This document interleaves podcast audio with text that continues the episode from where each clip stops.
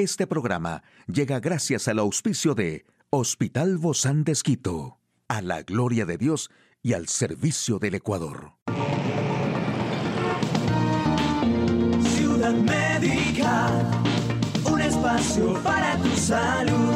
Hola, ¿qué tal? Qué gusto poder acompañarte. Yo soy Ofelia Díaz de Simbaña en este mundo tan apasionante de la salud. ¿Y te has preguntado qué alimentos ayudan a mejorar la calidad del sueño? Bueno, hay alimentos que contienen sustancias que afectan al sistema nervioso central y tienen una acción directa sobre el sueño, como la cafeína, la teobromina, la teofilina y aminas biogenas, como la etilamina, tiramina y algunas otras. Algunas bebidas estimulantes como el café, el té, las bebidas energizantes y gaseosas también tienen metilsantinas. Hoy quiero compartirte una receta de aderezo cremoso de aguacate ideal para disfrutar de una ensalada ligera en la cena o vegetales al vapor que acompañen nuestros platos a diario, cuyos ingredientes ayudan a recuperar el sueño. Necesitarás una taza de yogur griego natural, un aguacate, dos pepas de ajo, media taza de espinaca troceada, cúrcuma, sal, pimienta. Procesa todos los ingredientes en una licuadora de alta potencia y sazona a tu gusto. Y listo.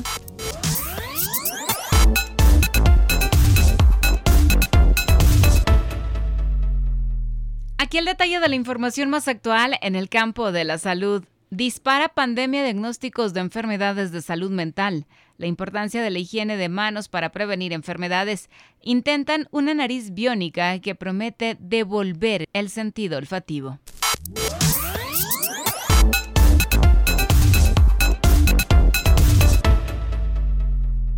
Y los diagnósticos de enfermedades de salud mental aumentaron en adultos y niños 25% a partir de la pandemia de COVID-19. Aumentó el porcentaje de diagnósticos depresivos y trastornos de ansiedad. Se incrementaron las atenciones de este tipo. Uno de los factores es que la población ha vivido duelos complicados, cuadros de estrés postraumático, lo que ha aumentado estas patologías. Y es importante tenerlo en mente para tratarlo. De las enfermedades mentales, las autoridades sanitarias solo llevan registro de las incidencias de depresión que se atienden en los hospitales públicos. En las infancias, los padecimientos más comunes son el trastorno por déficit de atención, autismo, ansiedad e intentos de suicidio. Dichos padecimientos se incrementan tras la pandemia y los efectos que generó en la población como el aislamiento social.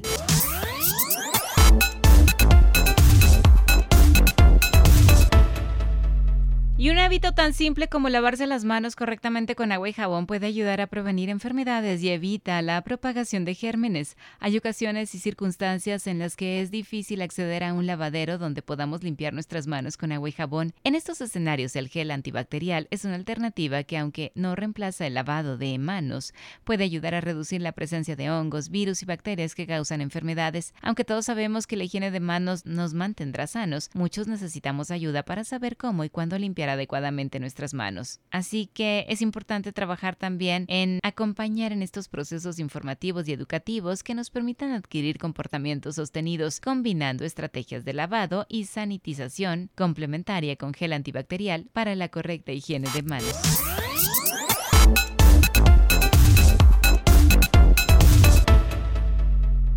Y desde la llegada de la pandemia por COVID-19, el mundo entero dio un cambio drástico en todos los sentidos de la vida. A los millones de muertos por su contagio son miles, los sobrevivientes, los que todavía siguen sufriendo las secuelas de la enfermedad, siendo la pérdida olfativa como una de las más reportadas por los afectados, así lo indica la OMS. Y para poder aliviar algunos efectos secundarios del coronavirus, diversas investigaciones se encargan de encontrar soluciones concretas que beneficien a las víctimas. Así es el ejemplo de un reciente estudio por parte de la Universidad de Virginia, en los Estados Unidos, donde se inventó a una nariz biónica que promete devolver el sentido del olfato a personas que lo perdieron a causa del COVID-19 u otra determinada enfermedad. El innovador dispositivo fue utilizado originalmente con animales y ahora un prototipo ya se encuentra disponible para ser probado en seres humanos con anosmia. Es la patología que se define como la falta absoluta de olfato. El dispositivo restaura las conexiones nerviosas de las personas que perdieron el olfato debido a cualquier enfermedad, no solo en el caso de COVID-19. Los lentes son la carcasa de un dispositivo cuyo protagonista es un sensor que envía señales a un receptor situado bajo la piel viajando por la patilla. El receptor traduce los olores en impulsos eléctricos que el bulbo olfatorio puede reconocer. Hoy en Médico Directo hablaremos sobre cómo controlar la tendencia global de miopía en los niños. ¿Quiere saber usted más de este tema? Lo invito a que nos acompañe. Una charla amigable con nuestro invitado. Hoy recibimos con muchísimo agrado a la doctora Sandra Páez. Ella es oftalmóloga del Hospital Bozán de Esquito. Gracias, Sandra, por acompañarnos el día de hoy. Bienvenida. Hola, Ofelia. Mucho gusto compartir este tema tan interesante e importante con tu eh, audiencia. Gracias. Y bueno, en este, en este tiempo muchos padres y médicos alrededor del mundo se han estado alarmados por las altas tasas de miopía en los niños. Eh, se ha incrementado mucho. Esto es por el acceso que ahora tenemos a las pantallas o por qué se ha levantado este número de niños con miopía. Para hacer un, recuento muy rapidito, la miopía es un defecto de refractivo donde las imágenes no se enfocan en la retina, en la membrana que transmite las imágenes al cerebro, sino se enfoca adelante de la retina, de los objetos que están de lejos, ¿sí? Lejanos. Pero los objetos de cerca se enfocan en la retina. Por eso el miope ve mal de lejos, pero ve bien de cerca. Sabiendo esto, el defecto de, de refracción, la miopía, se ha visto incrementado en su prevalencia eh, sobre todo en este tiempo por el encierro, ¿no? Uno de los estímulos para la progresión de la miopía es pues el uso de, horas muy extendidas de la visión de cerca, la visión próxima. También la disminución de la exposición a la luz natural es un, es un estímulo para la progresión de la miopía y pues justamente es lo que hemos estado teniendo en estos dos últimos años, sobre todo después del inicio de la pandemia. Entonces, encerrados, con nuestro mundo solo solo de cerca, sí, sin salir mucho y poca exposición a la luz natural también. El acceso a las pantallas en niños muy pequeños también es, está contraindicado porque se ha demostrado ya que este es un estímulo para la prevalencia y para la miopización ¿no? de los niños.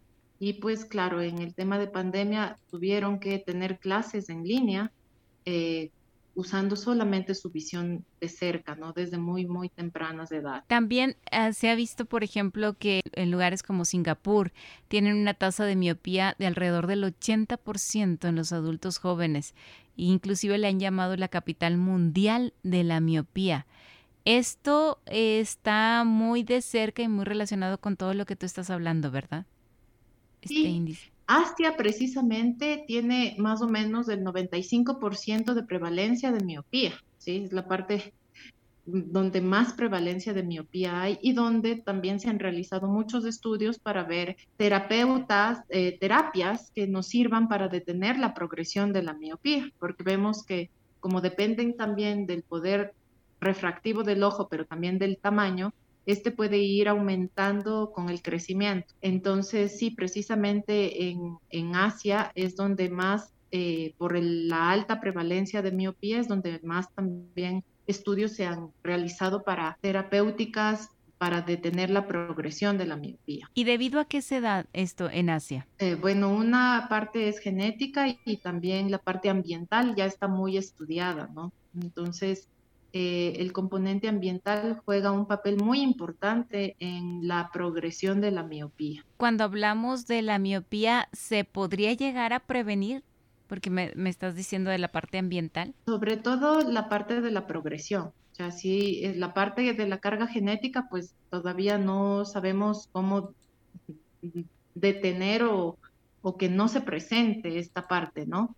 Pero sí la parte de la progresión de la miopía, porque ya hay algunas estrategias que se pueden utilizar, ¿no? Desde medicamentos, eh, lentes de contacto que moldean la córnea en la noche mm. y también estos factores ambientales que están bien estudiados, como em, tener descansos de la visión de cerca cada cierto tiempo, cada 30 minutos, para enfocar a lo lejos, para ver a unos 3 metros o 20 pies y eh, parpadear también por unos 30 segundos. Eh, tener una exposición a, la luz natural, al menos 30 minutos una vez por semana, eh, son factores que están demostrados que disminuyen la progresión de la, de la miopía.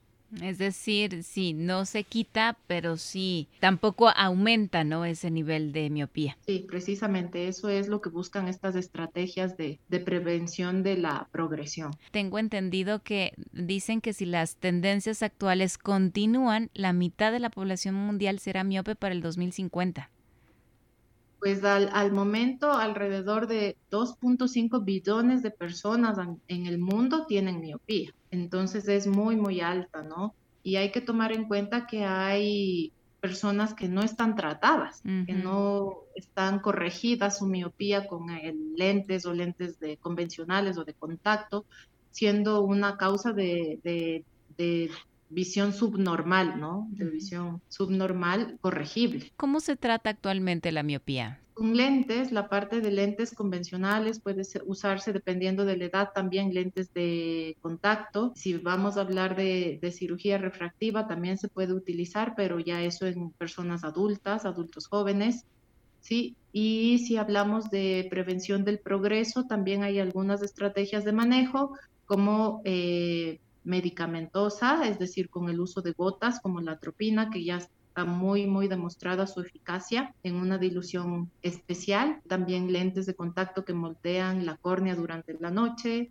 eh, también, pues, los factores ambientales que se les recomienda. Ujú. Entonces, esos son estrategias para la disminución de la progresión y el uso de lentes. Ujú. Yo creo que a veces en, eh, ese sería el, el primer factor importante, ¿verdad? Para evitar que siga aumentando la miopía y también que le da un giro totalmente diferente, sobre todo a la vida de los niños cuando se detecta a tiempo. no ver bien o tener un defecto de refracción no tratado, pues va, está también muy demostrado que va a disminuir el de, el resultado o sí, el resultado académico, ¿no? Se puede ver disminuido en un, en un niño que no tenga la corrección de su defecto de refracción. Eh, puede aislar a los niños que no se comuniquen bien porque no están viendo bien. Entonces, para el desarrollo eh, general eh, y su neurodesarrollo es importante la parte visual, no tener bien la parte de los estímulos visuales, ¿no? Deben ver bien para que esta sinapsis a nivel de la vía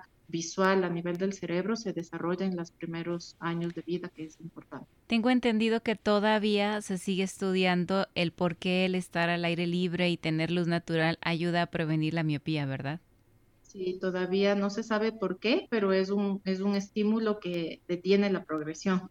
Sí, Sí funciona, no se sabe por qué, pero Funciona. funciona. sí funciona. Y, y ese es el desafío, ¿no? Lograr que tanto los niños como los que seguimos creciendo, pues aprovechemos todo este impulso natural que tenemos como regalo del cielo. Sí, sí, sí, por supuesto. Ese es el desafío, ¿sí? Sí. Porque cada vez estamos sumidos en las pantallas, en, eh, en los celulares, o sea, hay una tendencia, una dependencia de las, de los dispositivos. Y, y bueno, claro, yo creo que es importante eh, saber que no podemos solamente centrarnos en los, en los ojos porque se trata de todo el cuerpo, ¿no? De una buena salud mental, de una buena salud física, de una salud integral y queremos que nuestros hijos pues también lleven vidas saludables. Y así es que el contacto con la naturaleza, con la luz, creo que nos va fenomenal a todos. Quizá la última recomendación, Sandra. Bueno, eh, si es que sabemos que ya tiene miopía o hay alguien en la familia, tener muy en cuenta esto de mantener una, un control periódico con el oftalmólogo para mantener la adecuada graduación de los lentes,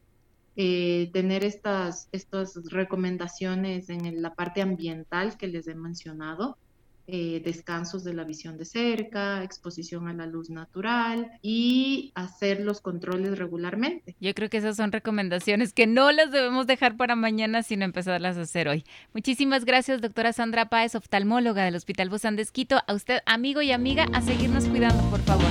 Hasta la próxima. Un espacio para tu salud. Puedes escuchar de nuevo este programa en hcjb.org. Este programa llegó a usted gracias al gentil auspicio de Hospital Bozán de Esquito, a la gloria de Dios y al servicio del Ecuador.